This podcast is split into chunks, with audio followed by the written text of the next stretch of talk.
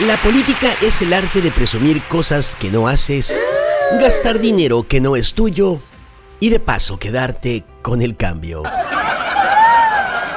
La economía en los partidos políticos se mide en una moneda llamada votos. La inteligencia de los políticos no es meramente inteligencia.